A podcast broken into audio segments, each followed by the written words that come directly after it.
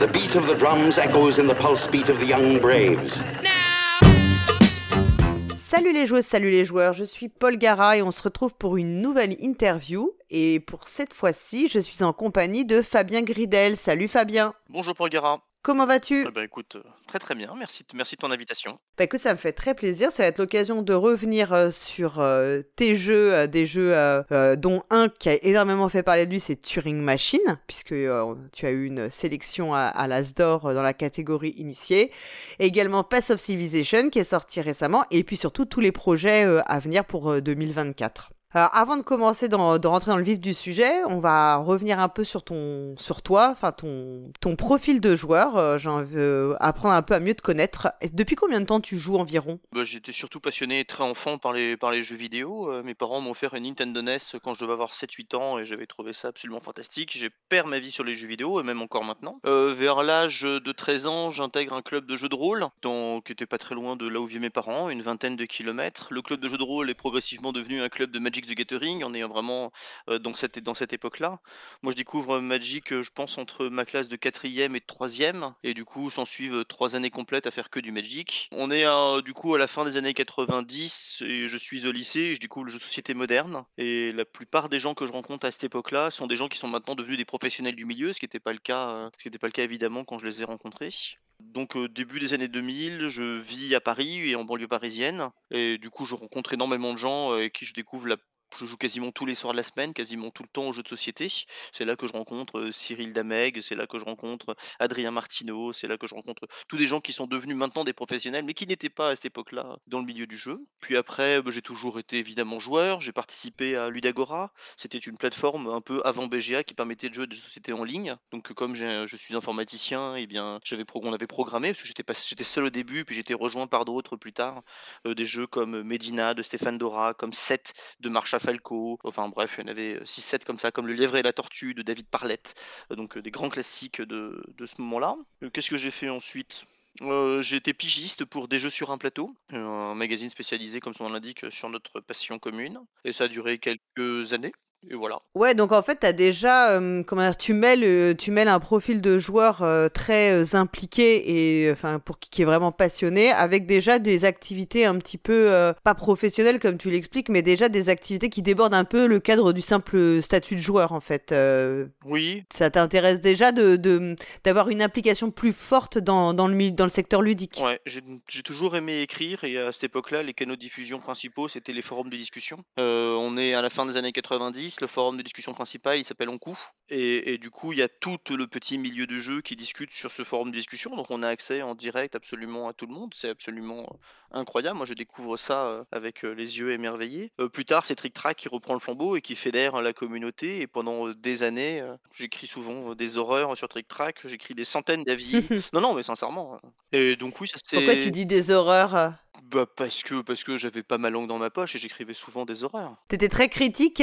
Entre provocation et parfois un peu de mauvaise foi. Ok, donc t'étais pas tendre, euh, t'étais pas tendre dans le jugement, dans les avis sur les jeux en fait? Non, non, j'étais pas tendre, j'étais sincère, hein, c'est pas, euh, Oui, oui. Mais c'était pas, c'était pas la question, mais. Et donc ça, c'était, on va dire, dans les années, au début des années 2000. À ce moment-là, tu n'as pas du tout euh, le projet de faire des jeux ou ça te travaille, enfin tu l'as déjà en tête, euh, ça te travaille déjà? Je, je l'ai un petit peu, mais j'ai absolument aucune volonté de franchir le pas. D'accord. En fait, euh, j'ai, je pense même qu'il y a plus de, d'auteurs que de joueurs. Je pense même que derrière chaque joueur passionné de société, il y a un auteur. Il y a toujours quelqu'un qui pense à quelque chose. Tu vas dans une convention de jeu et tu vois le. Tout le monde s'est déjà dit ah bah tiens, je pourrais faire ci, je pourrais faire ça. Tiens, j'ai réfléchi à ci, j'ai réfléchi à ça.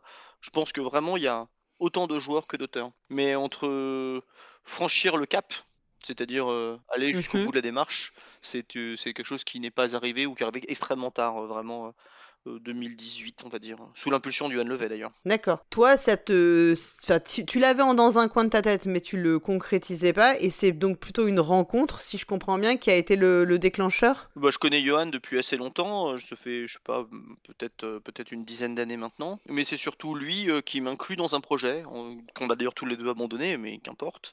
Euh, on travaille à ce moment-là sur euh, l'adaptation de Evangelion, euh, sur un sur donc un jeu de société, et du coup Evangelion c'est des gros robots qui se Batch, tu connais sûrement le manga, je vais pas je vais pas t'en faire l'article. Et du coup, heu, on est 3 avec, heu, Johan Benvenuto et il m'inclut dans le projet parce qu'il se dit que j'ai plein d'idées, heu, sur les sur les sur les jeux coopératifs, que je les maîtrise bien, tout ça, tout ça. Et donc on travaille ensemble à cette occasion-là. Et c'est parce qu'on travaille ensemble à cette occasion-là qu'on continue à faire des jeux ensemble. Et donc ça, j'ai pas de date précise à donner, mais je te dirais aux alentours de 2017-2018, dans ces eaux-là. D'accord, donc c'est un projet, enfin c'était Johan Levey qui travaillait sur ce projet avec euh, Johan Benvenuto, c'est ça, et qui t'a inclus dedans. Tout à fait. C'était une idée qu'il avait eue ou bien c'était déjà il y avait un c'était un éditeur qui lui avait dit qu'il avait euh, la licence? Euh, bah, c'était le cas, je crois que c'était un éditeur qui avait la licence. je sais pas si on peut le, di- le, le- pas le donner. J'ai pas envie de faire de, de name dropping, c'est pas trop mon Mais oui, oui, c'était c'était un jeu de commande. euh, c'était un jeu de commande, mais c'était on est enfin ça pas au final on a tous abandonné le projet, mais très sincèrement j'étais extrêmement fier et content du résultat qu'on avait produit. Euh, Enfin je, je ne rougis pas devant devant ce qu'on avait fait euh, tous les trois. D'accord. Et tu sais pourquoi le jeu a été abandonné finalement? Ou c'est Ben, vous qui êtes parti ou c'est l'éditeur n'a pas donné suite? Eh ben, c'est l'éditeur qui a pas donné suite. euh, il n'était pas vraiment, je pense, satisfait entre l'idée que lui s'était fait euh, du jeu et ce que nous on en avait fait de notre côté euh, à partir de la licence Évangélion. Je pense qu'il y avait euh, trop trop d'écart entre trop entre les deux. Et donc bah, simplement, à cette époque-là, moi, je travaille assez peu sur les jeux. Je fais ça à mon temps perdu. J'ai beaucoup moins de temps à y accorder Mhm. que que Johan Benvenuto, qui lui est un vrai auteur de jeux professionnel, euh, évidemment talentueux et qui Johan, qui qui déjà à ce moment-là euh, donne beaucoup de temps euh, dans sa création ludique. Moi, c'est pas le cas. J'ai encore un job à temps complet. Je fais donc je suis moins impliqué qu'eux en termes de temps. Et c'est moins facile pour moi. Dans un projet comme ça à trois, où toi c'est ta première expérience, euh, tu, tu as l'impression qu'il y a une sorte de répartition des rôles qui se fait, ou bien chacun peut apporter de tout? Euh, Comment toi tu t'es, comment toi t'as pris tes marques en fait dans parmi eux alors que t'étais, enfin c'était vraiment une première expérience pour toi? Bah, euh, très facilement, chacun dit ce qu'il pense. En fait, il n'y a pas vraiment d'ego dans ce genre de truc, tu vois. Donc chacun dit ce qu'il pense, ce qu'il aime, ce qu'il ferait. On écoute les autres, on teste. Il y a un mec qui te dit, bah voilà, moi j'ai j'ai envie d'essayer comme ci, comme ça. Regardez, j'ai modifié le proto comme comme ça. On se met à table, on joue, on en parle. Assez naturellement, en fait. C'est pas, tellement. Et ça, ça t'a donné, euh, ça t'a donné confiance pour euh, pour te lancer plus dans la création de jeux, c'est ça ou? Oui, et puis j'avais à ce moment-là, avec forcément avec Johan, on est extrêmement fan des jeux déduction. on- on- il en achète énormément, on y joue énormément chacun. Et du coup, moi j'avais de mon côté, je leur, on a raconté plusieurs fois cette histoire, mais euh, un jeu de déduction coopérative qui s'appelle Codix, qui peut-être un jour ressortira des cartons. Et, et du coup, je le fais jouer euh, durant un week-end jeu euh, à la montagne. Euh, il est impressionné parce que j'ai utilisé l'outil informatique, l'algorithmie. Je suis informaticien de formation. Et du coup, lui, de son côté, un jour, me dit: «Ah bah tiens, j'ai une idée, j'ai une idée à partir de ton truc. Est-ce que ça te dit que je bosse dessus?» je lui dis: «Bah oui, bien sûr, fais ce que tu veux, mon grand, tout va bien». Donc oui, oui, euh, enfin, je... même si quand il me raconte son idée, je trouve ça pas fou, ce qui montre à quel point je n'ai aucune vision. Mais, euh, mais oui, oui, euh, c'est ce qui aboutira à Turing Machine au final. D'accord. Donc ça, ça naît en fait, c'est un peu la rencontre entre toi, un jeu que tu avais déjà, et euh, l'idée de Johan, et c'est ça qui va petit à petit faire son chemin. Exactement. Et après, le, premier jeu que tu as sorti officiellement, c'est Rest in Peace en 2021. Ouais. Euh, donc celui-là, il est dans la chronologie en fait de, des créations parce qu'on sait qu'il y a du entre le temps de développement, les- entre l'idée du jeu et le travail sur le jeu et la sortie définitive, il, bah, il peut y avoir des délais. Donc en fait, Rest in Peace, il est arrivé après dans ta dans ton processus de ouais, de, Euh, de création. J'ai vachement de mal à mettre, euh, à mettre des dates. Euh, je dirais que je bosse sur plusieurs protos courant 2019, d'accord, dont Rest, Ok. dont Rest in Peace. Je pense que je, je connais bien Alain Ballet, l'éditeur de Blue Cocker. Je le connais depuis très longtemps parce qu'il est très impliqué dans le milieu du jeu depuis extrêmement longtemps. Et il se trouve que dans son précédent logement était dans un petit village tout près de chez ma sœur, dans la banlieue de Toulouse. Ma sœur habite un petit village dans le sud de Toulouse. Et il se trouve que Alain, à ce moment-là, euh, quand je l'ai rencontré, vivait tout près. Euh, mon beau-frère était fan de foot, moi je déteste ça, euh, le sport. Et du coup, je, je m'échappe chez Alain, que je vais rencontrer dans les salons, les festivals. Il était déjà très impliqué dans le milieu, même s'il ne dirigeait pas Blue, Cocker et qu'il n'a pas monté son, entreprise à ce moment-là. Et donc, euh, je passe beaucoup de temps avec lui, et du coup, on, est, on se lie d'amitié à ce moment-là. Et du coup, c'est assez naturellement que quand il devient éditeur, vu que je le connais et que je le vois régulièrement et que, euh, bah, je lui présente forcément euh, mes créations, je lui en présente deux ou trois, je pense, durant le confinement euh, euh, début 2020, donc tout au début du confinement. Et tout de suite, il accroche sur Rest in Peace. Alors évidemment, ça s'appelait pas Rest in Peace, il y a eu énormément de développement, mmh. dessus, mais ça ça a tout de suite ça a tout de suite collé, on va dire. C'est le enfin, c'est ta première expérience comme ça de développement. Qu'est-ce que, qu'est-ce que entre le prototype que tu avais en tête, qu'est-ce Qu'est-ce que t'as apporté l'éditeur en fait euh, dans, dans le travail? Euh, énormément. Moi, le prototype, euh, je l'avais évidemment en physique, mais à ce moment-là, vu que c'est le confinement, je le travaille sur Tabletop Simulator. Donc, je, sais, je suppose que les gens qui t'écoutent connaissent un petit logiciel mmh. en 3D qui permet d'avoir la physique d'un jeu de société et donc d'importer tous les éléments et pour y jouer.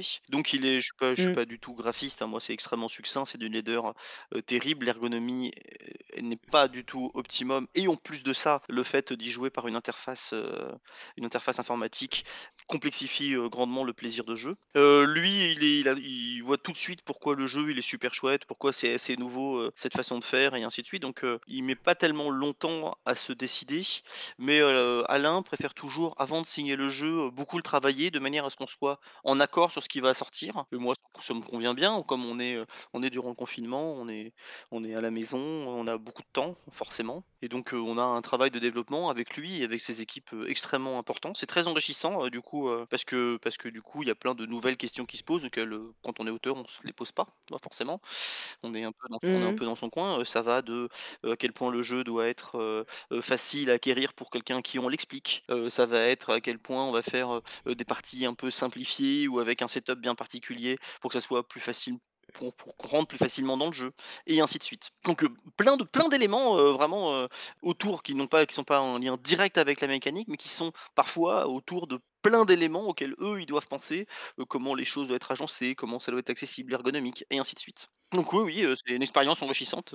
Donc c'est vraiment le fait, enfin le fait de transformer une idée, un concept en quelque chose de beaucoup plus tangible. C'est, c'est, t'as eu ce sentiment-là que c'était, ça, ça permettait de faire émerger faire émerger une, euh, un, vrai, une, fin, un vrai objet, euh, là où il y avait plutôt des idées et des, des, oui, des concepts. Ouais, ouais, bien sûr. Bah, euh, le tout, tout premier prototype physique, c'était des animaux fantastiques qui, qui s'affrontaient et qui se battaient avec des decks tous différents. Et au final, on a exactement le même deck et les pouvoirs qu'on acquiert, ils s'acquièrent au fur et à mesure de la partie. Tout change, tout change. C'est vraiment une expérience, une expérience extrêmement enrichissante. T'as l'impression qu'il t'a aidé à épurer un peu ce que t'avais en tête? Oui, et puis et puis surtout, plein de plein de bonnes bonnes, de bonnes, idées, qu'on essaye, qu'on travaille, qu'on recommence. On fait des centaines de parties.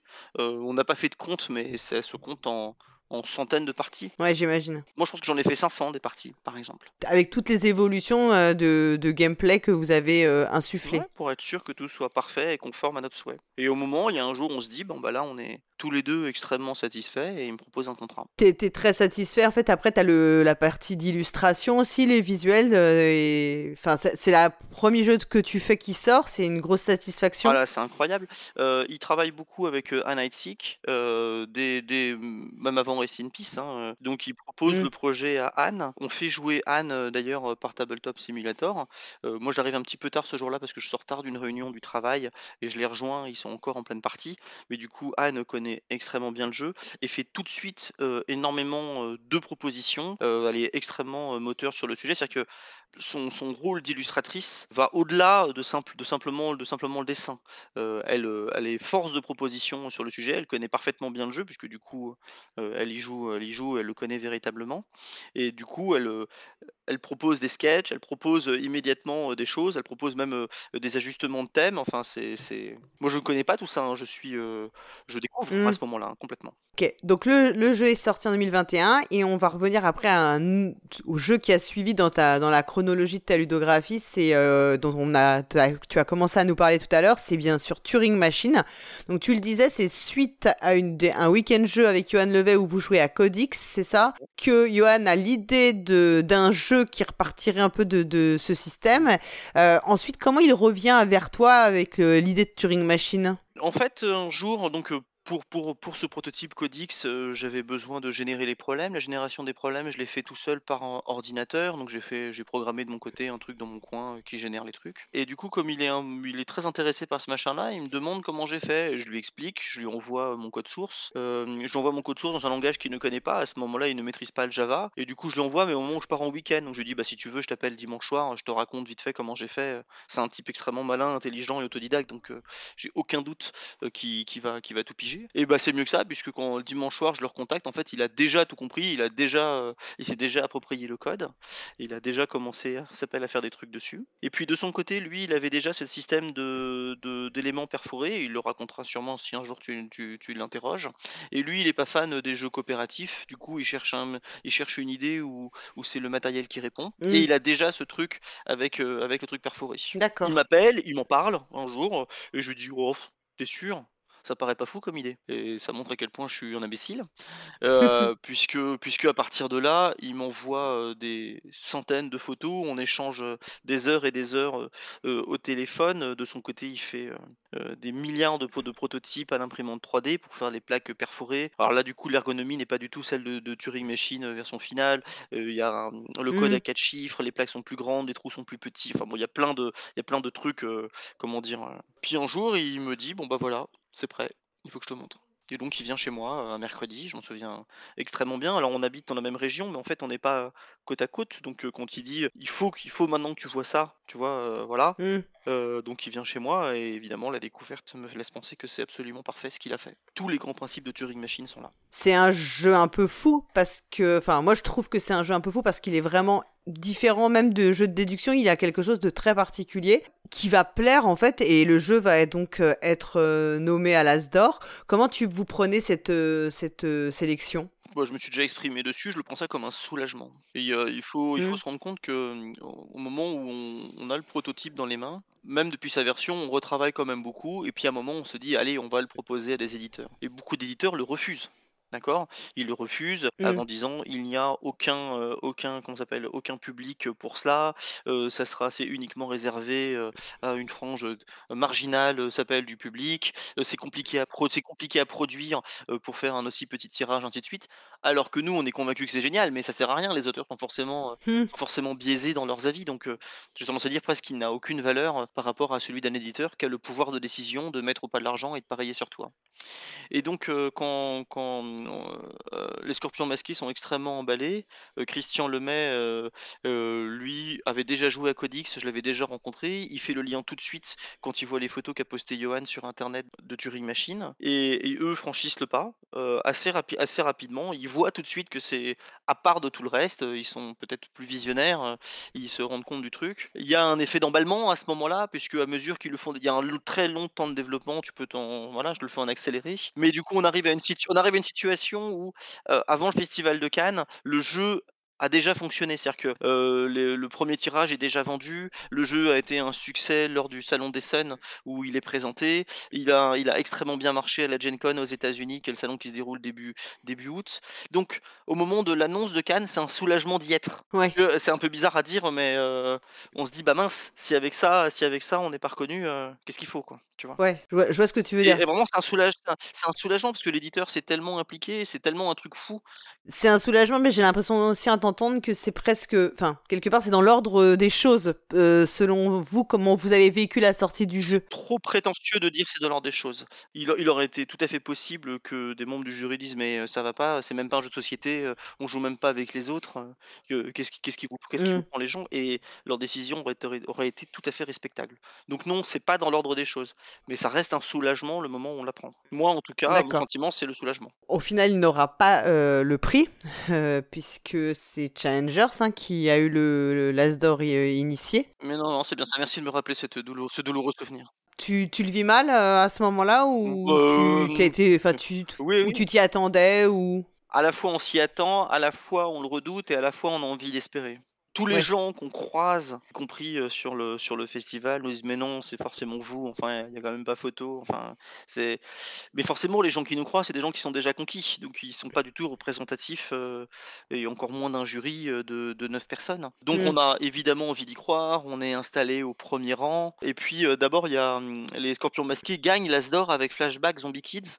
Donc euh, l'éditeur gagne déjà un as d'or juste avant, puisque dans l'ordre, il commence par le jeu enfant. Oui. Donc déjà, donc déjà on s'est dit ah est-ce que vraiment le jury va récompenser deux fois le même éditeur euh, la même année? Donc on est fébrile, hein, enfin c'est des émotions euh, assez, assez difficiles. Et puis vient le moment de l'annonce et évidemment une immense tristesse et déception, alors qu'on ne devrait pas être triste, on devrait être, euh, être en joie d'avoir déjà été nommé. C'est déjà une Mm. reconnaissance euh, formidable, mais pourtant euh, c'est pas le sentiment euh, euh, qui me traverse à ce moment-là. Je pense que Johan l'a sûrement un peu mieux vécu que moi d'ailleurs. euh, moi j'ai sûrement, je suis sûrement un peu plus sensible de ce point de vue-là. Ouais. Mais d'ailleurs, tu, tu- tu retrouveras, hein, je pense que j'ai écrit sur internet euh, un très long post qui Oui. décrivait ma déception. Je pense que tu le trouveras sans difficulté. euh.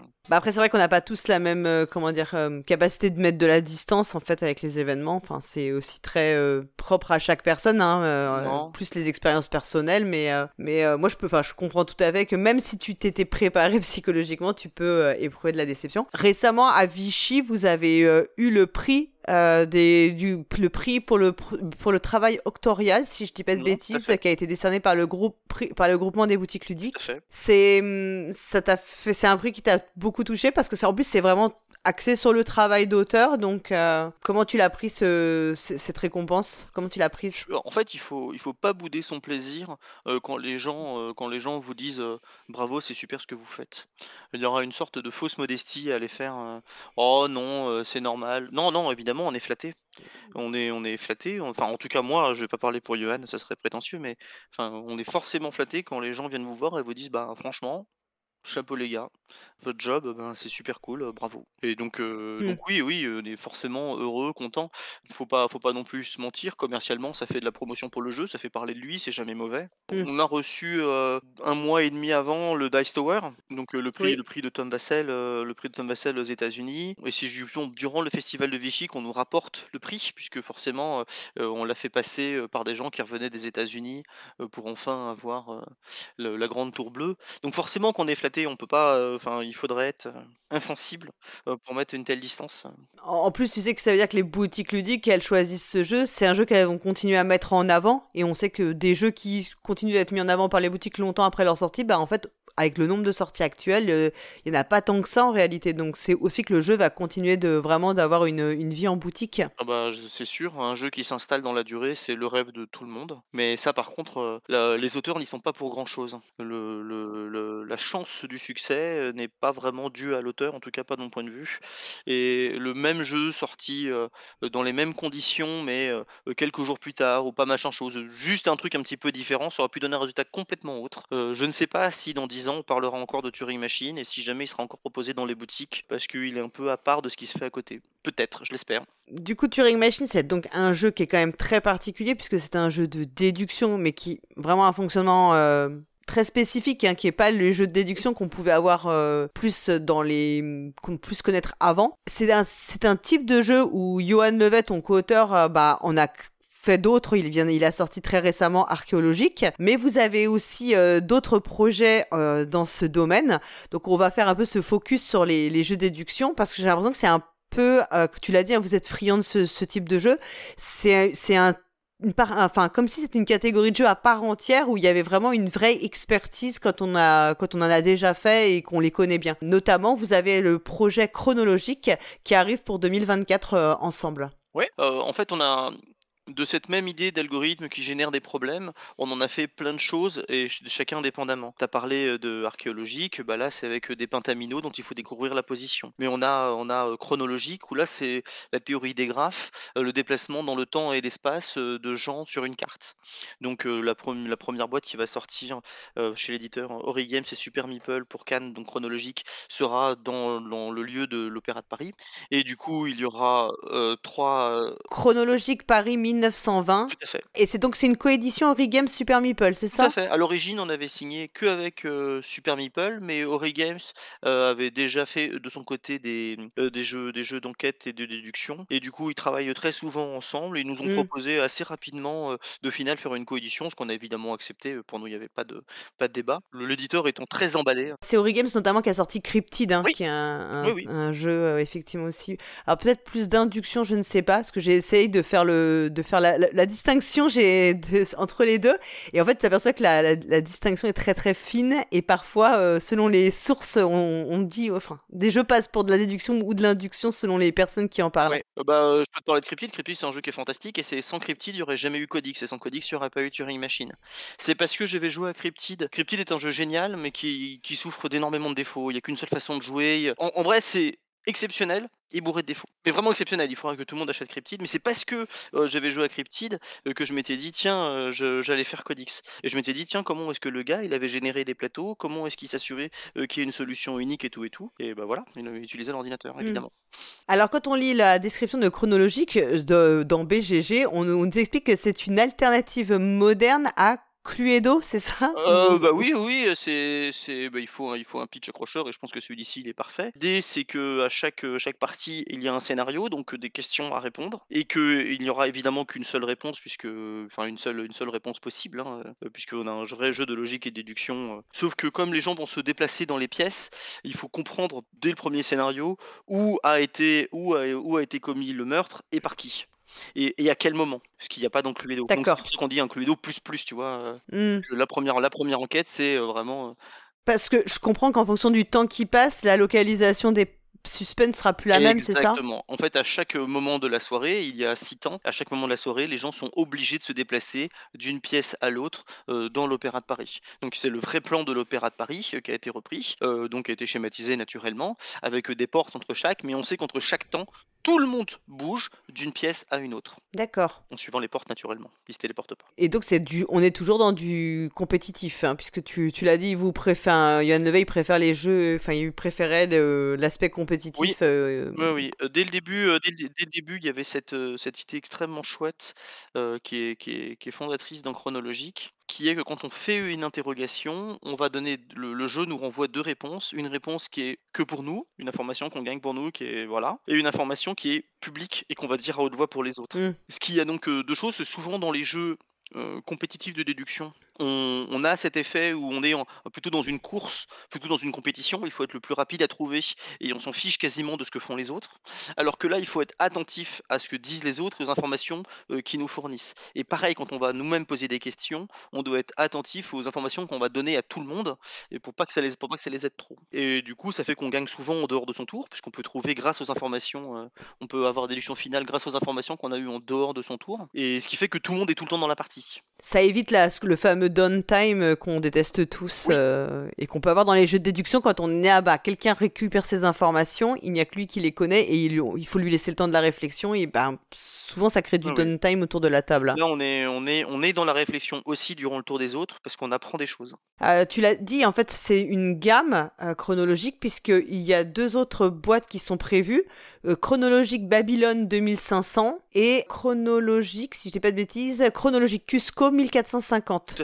Alors, on, comprend que les thématiques vont changer, mais est-ce qu'il y a des éléments euh, qui vont changer? Est-ce que ce sera toujours le temps qui passe euh, Enfin, ou quels sont les ajustements? Ils sont, ils, sont, ils sont énormes. Euh, tout d'abord, la bonne surprise pour nous, c'est que quand l'éditeur il y croit, nous, on avait, proposé beaucoup de scénarios dans nos prototypes, on avait réfléchi avec eux à beaucoup de scénarios, et puis il a fallu faire une sélection pour la première boîte. D'accord? Et il se trouve que dans la première boîte, il n'y a qu'un seul plan. Donc forcément, à chaque nouvelle boîte que tu vas avoir, donc l'édition avec Cusco et l'édition Babylone, tu auras un plan différent.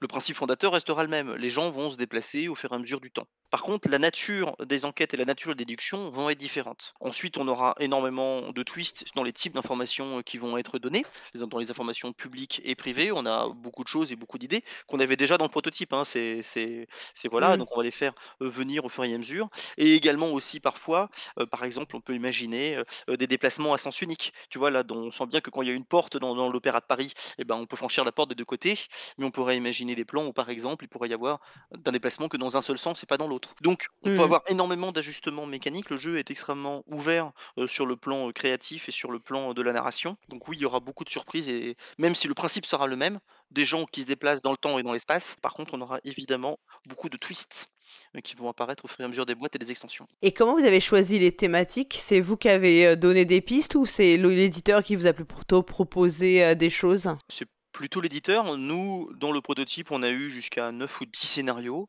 des scénarios qui étaient extrêmement variés, euh, vraiment de plein de types. On avait donc un scénario qui s'appelait Le Dîner Mondain, qui va être celui de la première boîte à l'Opéra de Paris avec un meurtre. Donc ça, c'était un, de, nos scénarios. Mais on en avait d'autres. On avait un cache-cache, on avait un Squid Game, on avait, on avait la grande pandémie, on avait plein de trucs donc qui étaient dans des thématiques extrêmement variées, extrêmement différentes, avec des moteurs de déduction qui étaient extrêmement diversifiés. Et du coup, il y a eu un travail éditorial extrêmement important dans la thématisation, de manière à rapprocher certaines histoires, les faire coïncider, que ça soit un ensemble extrêmement cohérent. Mmh.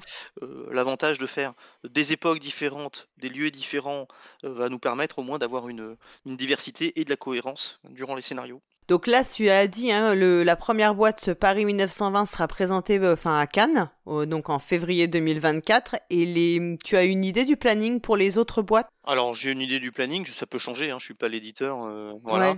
Euh, normalement, il y a une extension de prévue six mois plus tard, donc j'imagine courant de l'été, entre chaque grande boîte. Donc il y a la boîte, une boîte, une boîte à Cannes chaque année, Ok. à, à intervalle exactement au bout de six mois, une petite extension. Bon, sous réserve de l'éditeur, hein, c'est c'est mon c'est mon Oui, bien sûr. Oui, oui, c'est euh, enfin Ça peut changer. sur, sur la base de ce que tu ce que tu as comme info aujourd'hui. Exactement. Tu as aussi euh, participé dans les jeux de logique. Tu as aussi créé des jeux de logique avec euh, Johan pour enfants, il me semble. Oui. Euh, pour Djeko, c'est Wild Animal, il me semble, qui reprend un petit peu une forme de Sudoku. Ouais, ou alors, je dis une bêtise. euh Chez Djeko, il y a deux choses. Ils ont une gamme sologique, qui est donc des jeux, so- des jeux solo, donc euh, c'est un peu les smart games, les machins, les choses comme ça, comme on connaît, comme Mm. on connaît tous. Donc ils ont une gamme exactement comme ça, qui est extrêmement variée, et dans lequel Johan Levet, lui, a, je crois, au moins six jeux. Et parmi les six jeux, il y en a un avec moi, il y en a avec sa famille, il y en a avec son fils, avec sa fille. Enfin bref, là, il y, a il y a vraiment toute l'étendue euh, du génie de Johan dans cette gamme sologique. Et il y en a un qui est déjà sorti dans lequel j'étais inclus, qui était Wild Animal.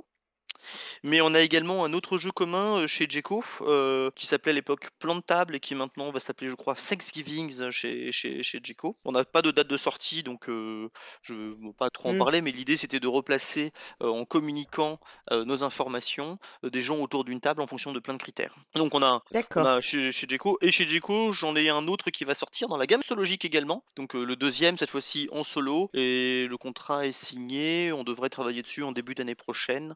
Donc je ne connais pas la date de sortie, mais peut-être 2024 ou 2025. Euh, c'est très différent, ou pas, de finalement de créer des jeux de logique pour enfants par rapport à pour adultes? À part le niveau de difficulté, enfin on imagine tous effectivement, mais euh, ou est-ce qu'il faut vraiment trouver des mécaniques différentes, euh, plus adaptées aux compétences en fait euh, que, dont, que les enfants ont déjà acquises? Dans les jeux de logique, on va dire euh, solitaire, d'accord On peut avoir une étendue de difficulté qui est extrêmement vaste.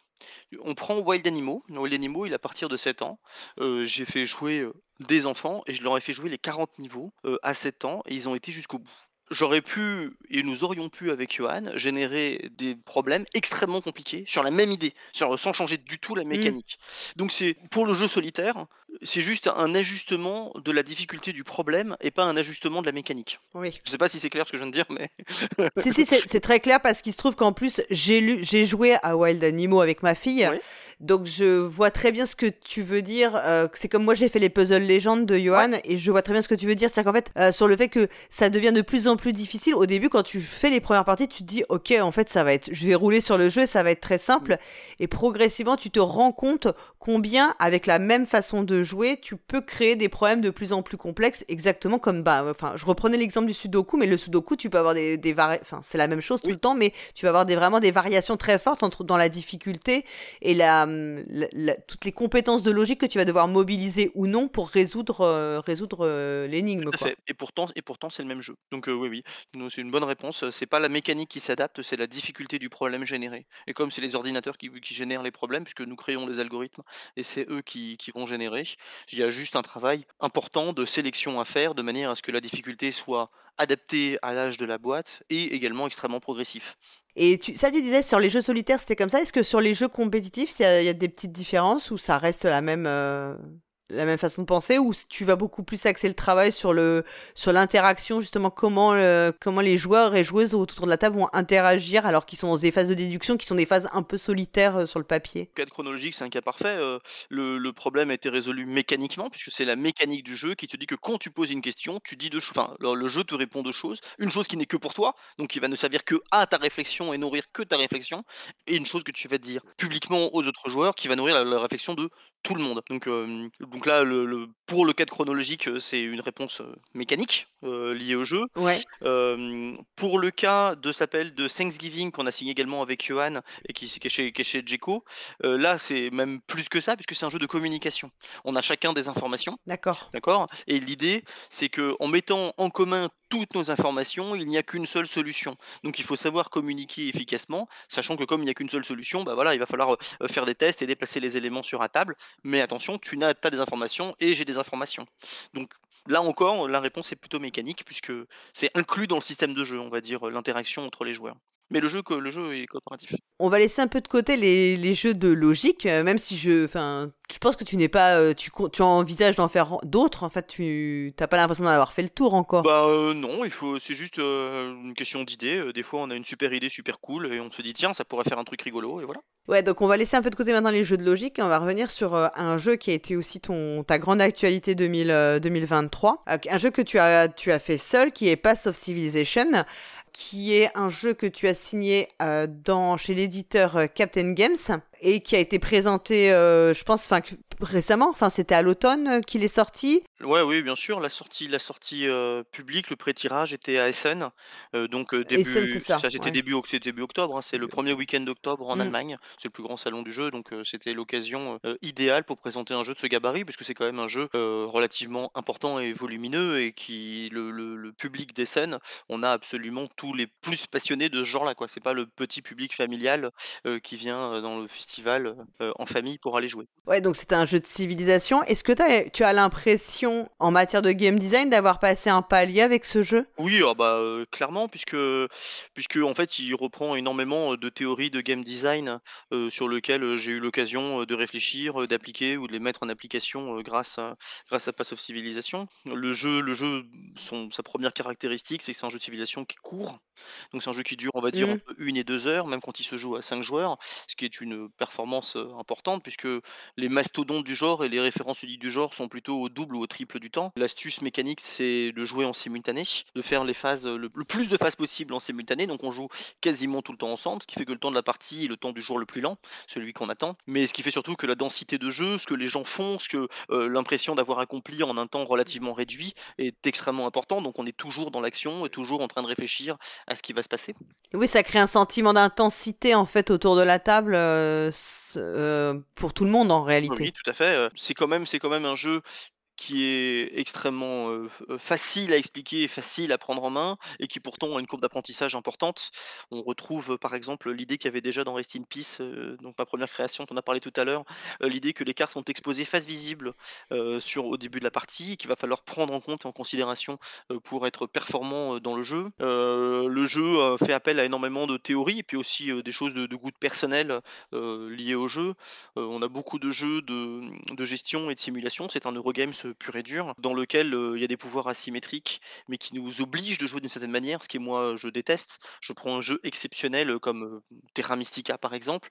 Si tu joues à Terra Mystica, tu prends ton pouvoir de départ et il te dit comment tu vas jouer ta partie, tu n'as pas le choix. C'est ça que tu vas faire, on, on te l'oblige. Là, c'est pas le cas dans Pass of Civilization. On va te donner un, départ désymétrique avec un avantage, une piste de priorité qui est différente, mais il n'y a aucun problème à ce que l'Égyptien défonce tout le monde militairement. Il n'y a aucun problème à ce que, à ce que Rome acquiert des dizaines de leaders. Enfin, c'est, c'est... Le jeu n'est pas fermé de ce point de vue-là. Dès le début, tu savais que c'était un jeu de civilisation ou tu as eu d'abord une idée mécanique et ensuite ça s'est intégré dans un jeu de civilisation? Ah non, non, dès le début c'était un jeu de civilisation. la théorie pour, pour raccourcir un jeu, D'accord? Surtout quand c'est un jeu de simulation, c'est de le rendre plus abstrait. Le problème de le rendre plus abstrait, c'est que ça le rend moins un jeu de civilisation. Et c'est en ça que c'est en ça que la simultanéité permettant de gagner du temps permettait de conserver la thématique extrêmement forte initiale qui était la civilisation. le principe de départ, c'était de dire quelles étaient mes grandes priorités de ma civilisation, de les, de les sélectionner tous ensemble et de les révéler. Ça n'est que bien plus tard qu'est arrivé ce moment où on doit se séparer d'une carte, ce qui a un immense avantage sur le plan du game design, puisque en se séparant régulièrement de cartes, on dit aux joueurs qu'ils n'auront jamais 300 millions de possibilités, 25 cartes en main, euh, voilà, ils en auront toujours que 5, et sur les 5, il faudra toujours en perdre qu'une seule. Et ensuite, euh, il y a la théorie du choix parfait entre les positionner à gauche ou les positionner à droite, euh, ce qui leur donne le choix entre globalement participer à la course technologique quand on les met à droite, ou plutôt développer sa civilisation et profiter des effets de leur technologie pour aller construire des merveilles, participer aux guerres, jouer, les, jouer les grands défis de l'humanité, développer leur religion, faire des leaders, et ainsi de suite. Il y a plein de, d'éléments de, de, contexte et de game design qui rentrent dans cette ergonomie et dans cette mécanique. D'ailleurs, pour, pour un peu expliquer la jeunesse du jeu, tu as, tu as fait une sorte de, enfin, tu fais des, tu publies des épisodes sur YouTube en fait qui reviennent sur certains aspects euh, phares du jeu. Oui, déjà, je trouvais que c'était, sympathique, de le partager. il est assez commun, pour les auteurs quand on accompagne la sortie du jeu, de faire, la promotion, que ça soit, bah, répondre à des interviews, mmh. comme la tienne, que ça soit, publier un un journal, un journal de l'auteur, un carnet de Un carnet d'auteur, c'est assez, on va dire, commun, de de le publier. ça a pas forcément une portée comme on l'imagine. Je pense que les gens sont plus intéressés, par, le sang, que par, véritablement ce qu'il y a dans la tronche des auteurs et du coup, je me suis dit: «Bah, ce que je vais faire pour accompagner la sortie du jeu, c'est plutôt de faire des épisodes des extrêmement courts, 3-4 minutes, sur un truc de game design, mais qui est lié au jeu, pas faire juste de la théorie, faire un truc qui soit appliqué, appliqué à Pass of Civilization. Euh, donc j'en ai tourné une bonne partie euh, quand j'étais chez, chez les Captains dans leur studio euh, près de Bruxelles. Et là j'en ai tourné récemment pour accompagner la sortie du jeu. Je sais pas trop si ça intéresse les gens, mais en tout cas ça m'a fait plaisir de le faire. Donc, Si, bah, moi j'ai l'impression quand même que les carnets d'auteurs c'est quelque chose dont les joueurs et joueuses sont assez friands aujourd'hui. Enfin c'est que ça se, je trouve que ça se développe de plus en plus.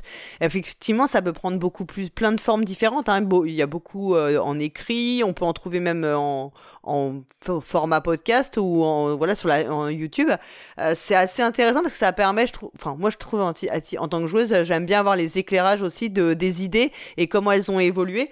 Notamment dedans, enfin, dans, dans, les thèmes que tu abordes, tu abordes aussi la question, bah, par exemple, de la diversité. Euh, comment on, dans un, on sort aussi, euh, j'imagine que l'idée c'était de montrer aussi comment on pouvait sortir de certains clichés des jeux de civilisation sur les, les questions de, la question des représentations. Ouais, alors du coup, ça c'est peut-être l'épisode qui est le moins lié au game design. Alors déjà parce qu'il faut que, il faut que je plaide coupable avant de commencer, parce que moi mon prototype, il, est, il était avec ma vision du monde. Moi, euh, j'ai 45 ans, je suis cadre en informatique, euh, euh, je suis français et donc bah, je connais beaucoup mieux l'histoire de France que n'importe quel autre.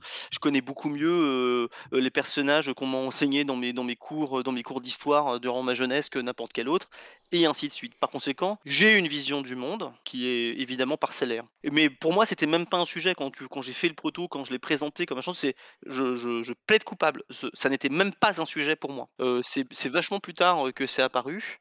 Euh, quand je dis vachement plus tard, c'est au moment de l'édition, parce qu'il y a un moment, il faut quand même, il faut quand même trancher. Par moi, par exemple, je dis, j'avais mis comme leader j'avais mis Henry Ford. Le gars, bah, il y a une catégorie industrielle dans Pass of Civilization.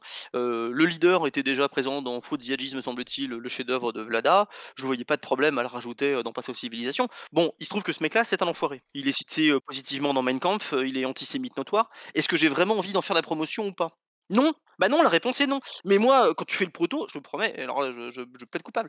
Et c'est pas une question de genre, de machin et tout, mais c'est qui tu mets. Et en fait, on se rend compte que la plupart de nos de personnages célèbres sont mmh. éminemment polémiques. Alors quand ils, quand ils sont polémiques, mais qui font partie de l'Antiquité, il n'y a pas grand monde qui vient se plaindre que Gengis Khan était un salopard. Tu vois ce que oui. Mais quand c'est quelqu'un qui est relativement moderne, est-ce que tu as vraiment envie de, de provoquer, euh, je sais pas, je donne un autre exemple de quelqu'un, il y avait Picasso dans la catégorie littéraire.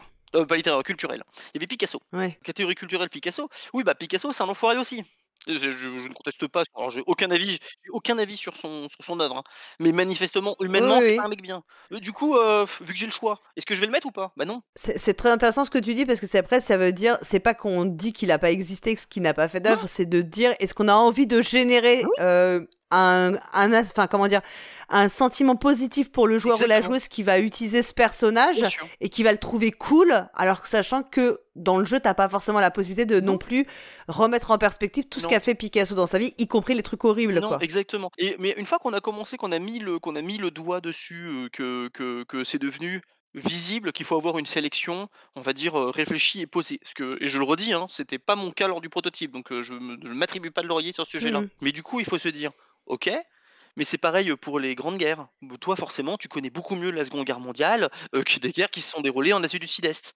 Mais elles sont moins importantes ou pas? Bah non, elles sont pas moins importantes. Et du coup, il faut avoir la diversité. Et je te fais pareil pour les grands monuments. Bah forcément, toi, tu connais beaucoup mieux les grands monuments de l'Antiquité, Mm. euh, romains, grecs, égyptiens, parce que bah, c'est ceux que, que tu as appris, toi, à l'école. Et pourtant, il y en a d'autres partout dans le monde. Mm. Et des comme ça, l'exemple, je peux t'en donner à foison. À foison.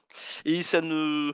euh, de toutes les ethnies, de tous les genres, de tous les trucs sans vouloir blesser personne. Et le choix même des défis de l'humanité, puisque le jeu raconte une histoire au début de la partie, on étale une histoire sur le plateau que les gens vont vivre, et ben il y en a l'éditeur m'a a tout de suite demandé à ce qu'il y en ait plus dans la boîte que ce que moi j'avais fourni dans le, dans le prototype initial. Évidemment, il y a un rapport mécanique entre ce que la carte est, quel est l'événement, et euh, son effet sur le jeu. Mais du coup, est-ce que vraiment tu as envie, euh, dans, les, dans les événements et dans les défis, euh, de raconter certaines horreurs? Non est-ce qu'il faut, qu'il faut pourtant les passer sous silence non plus? Je sais pas. je- Tu vois, c'est une vraie question Ouais, euh, ouais, ouais. qu'on doit se poser et en tout cas sur lequel il y a eu un vrai travail éditorial. Dans les autres vidéos aussi, euh, il y avait, il y a une question qui parle du knowing factor, c'est ça? Ouais, ouais. Tu peux nous en parler un petit peu euh, ou pas? Oui, bien sûr, ça se dit extrêmement simplement. Le knowing factor, c'est le besoin d'en connaître. C'est pas, c'est une notion qui est en informatique qui veut dire complètement autre chose, mais c'est l'idée que pour faire des choix éclairés dans ton jeu, si tu veux un jeu qui soit pas un jeu, euh, on va dire très hasardeux et très op- hasardeux et opportuniste, il faut que comment tu fasses tes décisions, tu aies suffisamment d'informations pour que entre les choix qui te sont proposés, tu puisses trouver celle qui te paraît la meilleure. Tu peux avoir toutes les informations, tu connais le jeu d'échecs, tu connais les versions, les, les pièces sont sur le plateau, elles sont toutes visibles, tu connais tous les déplacements, tu peux tout prévoir. Et puis à l'inverse, tu peux ne rien prévoir. Imagine-toi que tu es un brouillard de guerre et que tu vois pas du tout ce qui se passe de côté du plateau. Mm. Eh ben, il y a une sorte de comment dire, de capacité entre les deux, en fonction des joueurs et en fonction de la catégorie de jeu, de le nombre, le bon nombre d'informations.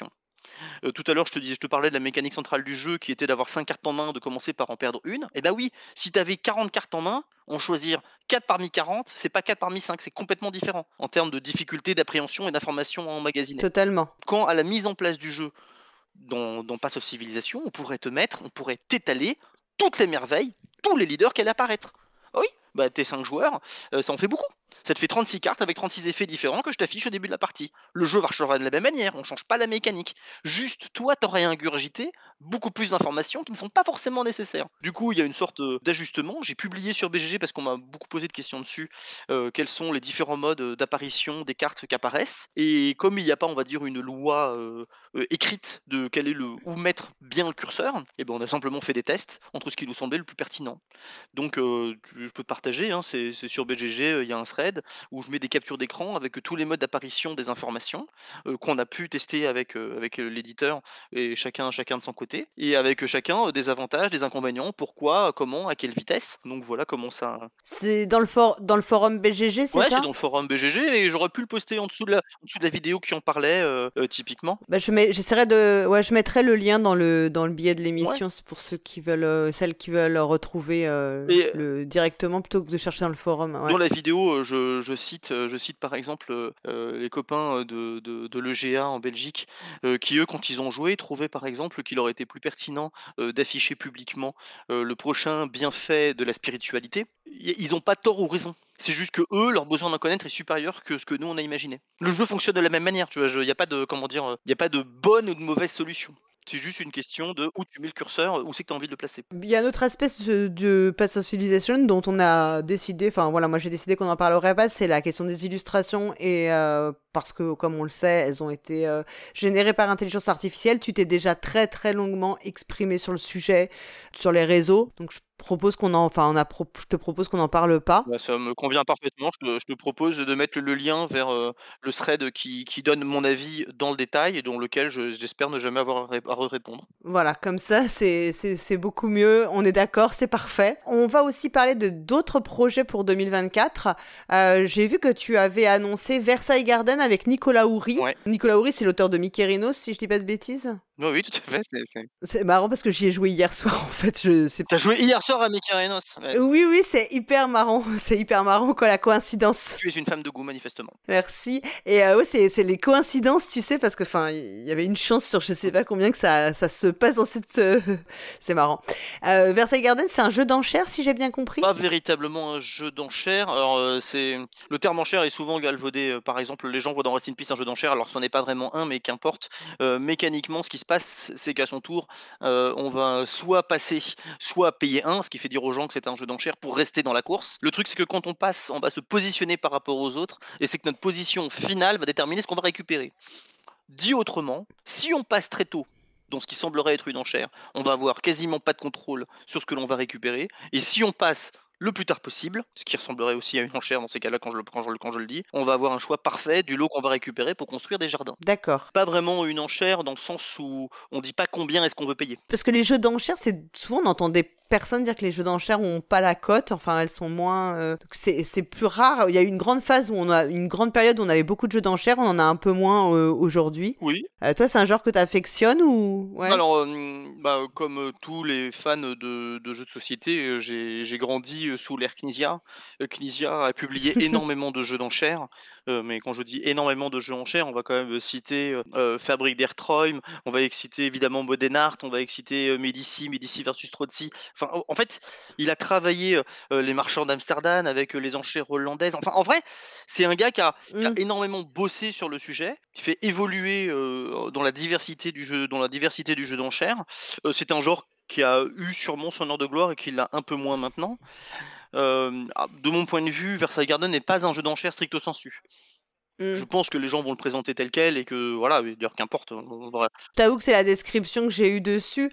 Euh, après, bien sûr, ça peut être une variation et aussi enfin, une fait de, ré- euh, de proposer quelque chose de différent, mais qui repart d'une mécanique proche de l'enchère. Exactement. euh. Oui, bah, de manière, on, est un peu obligé euh, dans n'importe quel milieu de se rapprocher à ce qui existe déjà pour, pour, pour en faire une description. Euh, le système de pique étant relativement original, bah forcément, et vu qu'il est central dans le jeu, je vais pas m'offusquer si les gens discutent un jeu d'enchères. hein, je vais pas en faire, je vais pas en faire un cheval de bataille. Mais par contre, t'as raison, euh, t'as quand même raison sur un point, c'est que c'est un genre qui était un peu passé de mode. J'ai vu que récemment, il y en avait quand même plusieurs qui étaient ressortis. Euh, Empire's Hands, là, qui est paru euh, tout, tout récemment et qui est, rela- qui est très Oui. bien, est quand même un jeu, est quand même un jeu d'enchères. On a eu, euh, il y a pas très longtemps, un jeu qui s'appelle Les Hauts Fourneaux, euh, qui était quand même un, un jeu d'enchères avec une mécanique très rigolote et très sympathique. C'est pas un jeu, c'est pas un style de jeu qui est mort. Je, je crois pas. C'est juste que c'est peut-être moins visible. Moi, je sais que j'ai hum, découvert il y a pas si longtemps que ça un vieux jeu, c'est Scylla, qui est un pur jeu d'enchères et qui est tellement bien, quoi. Et quand quand il- en plus, enfin, avec chaque, chaque phase est une enchère différente. Et en y jouant, je me suis dit, mais en vrai, les jeux d'enchères, c'est très très bien. Mais oui, bien sûr. Ça, ça peut être très très bien aussi. Donc, euh, un jeu que je conseille à tout le monde vraiment Ah, d'aller bah, d'aller découvrir. Un jeu, de, un jeu de Dominique Carrard publié chez Istari, donc euh, la, la- la- la- la qualité est là. Alors je suis pas sûr que ce soit leur création qui ait le plus marqué les esprits, hein, en l'occurrence. Moi j'ai, moi j'ai, moi j'ai, moi j'aimais beaucoup, mais bon. Pourtant, il est vraiment excellent. hein. Il est, ça, il est, c'est, ça a pas pris une ride. C'est, c'est super efficace. Il y a aucun temps mort. C'est, enfin, c'est vraiment un jeu. Il était à fond dans le jeu toute, toute la partie et il y a, enfin, il y a vraiment et c'est, c'est, c'est super malin quoi, avec très peu de règles. hein. Enfin, c'est ce qu'on a, ce dont on a toujours envie. Extrêmement élégant. Donc Versailles Garden, c'est un, c'est un jeu qui va sortir chez euh, Ludicali, c'est bien ça? Versailles Garden, ça sort chez Ludicali, tout à fait. Comment tu les as rencontrés? Comment je les ai rencontrés? En fait, Ludicali, historiquement, était une entreprise détenue par Christophe Bollinger qui éditait globalement ses jeux. Euh, ils étaient Mhm. plusieurs dans la boîte, j'ai oublié le nom de son, son, son acolyte. euh, si jamais je le croise, je lui présenterai mes excuses pour avoir mangé son nom à ce moment-là. Euh, ils ont revendu leur entreprise, chacun de leur côté à des, à des, à des, des intervenants différents. Et à l'heure actuelle, donc j'ai rencontré un des copatrons de, de Ludicali qui s'appelle Vlad Pakamov. Je l'ai rencontré simplement dans un week-end jeu. C'est assez banal en vrai. C'est assez banal. Et du coup, comme c'était le jeu qu'on travaillait plus en ce moment avec Nicolas, je connais Nicolas depuis très longtemps, mais il vit à Londres, donc c'est un jeu qui a été beaucoup développé également sur TTS. Du coup, ça faisait que un ou deux mois qu'on avait vraiment une version physique que je trimballais un peu partout et qu'on faisait évoluer de, désormais physiquement de façon un peu indépendante. Euh, le jeu était déjà en test chez pas mal d'éditeurs quand, il a, quand je l'ai présenté à Vlad. Et du coup, tout de suite, il a dit ah bah c'est super cool, c'est super chouette, moi ça m'intéresse. Si vous le signez pas ailleurs, euh, banco. Voilà. Ça s'est fait assez facilement. Enfin, là, la mécanique, c'est bien sûr, euh, vous l'avez euh, travaillé ensemble, et la, le- la thématique, c'est vous ou pas du tout? Euh, un peu les deux. Avec, Nico- avec Nicolas, on s'entend extrêmement bien, on s'écoute, on teste. Enfin, c'est vraiment très facile de, de travailler avec lui. C'est un garçon euh, brillant et, bourré d'idées très sincèrement, extrêmement drôle. Et du coup, on avait déjà ce truc de, des jardins qu'on avait déjà qu'on avait déjà fait. Il y avait l'idée qu'à partir du moment où, où les tuiles, on les prenait par deux et que ça faisait quelque chose sur le plateau, c'était assez pratique comme thème d'avoir avec les couleurs. C'était, on va dire, ergonomiquement très satisfaisant. Et c'est là-dessus que l'éditeur a essayé plein de choses, est arrivé sur le thème de Versailles, parce que bah, les jardins de Versailles, les jardins, les jardins, les jardins le nôtre et ainsi de suite. Donc la partie Versailles, c'était lui. Nous, le, je crois me souvenir que quand je lui ai proposé, le titre, c'était Spring Garden. Donc il y avait déjà l'idée des jardins, mais il n'y avait pas l'idée un peu classieux, le nôtre, machin, tout ça. Et la, la sortie est prévue pour 2024 La sortie est prévue pour 2024. J'ai vu Vlad il n'y a pas très longtemps. ça va peut-être prendre un peu de retard, mais c'est dans tous les cas prévu pour 2024. Le jeu sera en tout cas présenté à Cannes, même s'il sort pas officiellement pour Cannes, je pense qu'il sera présenté à Cannes. Il était déjà présenté à Essen, c'est ça? Hein, Il avait, ouais, il avait, je crois qu'il avait une, une ou deux tables seulement sur une boîte de pré-tirage, voilà, mmh. pour ceux qui voulaient s'y intéresser. Fabien, est-ce qu'il y a quelque chose d'autre que tu voudrais ajouter ou, ou tu penses qu'on a fait le tour des, des sujets d'actualité et autres? Bah, je peux te parler des jeux qui vont sortir, qui peut-être qu'on en a pas trop parlé. Avec Johan, Astrologique chez Space Cove, un jeu de logique pour enfants avec une, avec une longue vue. On regarde dans une longue vue. C'est prévu pour dans pas pendant, pendant longtemps, peut-être 2025, peut-être 2026. Mais voilà, ce serait dommage, euh, s'appelle, de ne pas profiter de l'occasion pour en parler. j'ai un jeu chez Blue Cooker, donc après Rest in Peace, Alain a recraqué pour, pour une autre de mes créations. Le jeu a changé de thème plusieurs fois, mais à l'heure actuelle, on est très très content du thème sur les droïdes. Ça pourrait s'appeler Droid Market. là, le travail d'ergonomie, de, design, de thématisation bat son plein en ce moment de leur côté. Je devrais le rencontrer là d'ici la fin du mois, parce que je, je, me rends à Toulouse où il y a ses locaux. je vais en famille, mais du coup, je vais en profiter mmh. pour aller bosser un peu avec lui. Et puis j'ai également un deck building compétitif à deux joueurs qui, a été signé chez Zacatrus, un éditeur espagnol incroyablement, incroyablement sympathique où l'idée c'est que là pour le coup il y a des enchères et ce sont vraiment des enchères et, et donc c'est un deck building où les cartes n'ont pas de coût et l'argent est presque à l'infini. D'accord. Là c'est aussi pour 2025. Alors, je, ça pourrait être fin 2024 parce que le projet est bien avancé, mais j'ai tendance à toujours penser qu'il faut prendre des pincettes dans les dates et sûrement 2025. Bon bah écoute, je te remercie beaucoup euh, pour le temps que tu m'as accordé. C'était euh, super intéressant de revenir euh, sur tous ces projets concrétisés ou à venir. Bah merci à toi. Et on remercie tous les auditeurs et auditrices qui nous écoutent. Et bah écoute, à, à très bientôt alors. Salut Merci beaucoup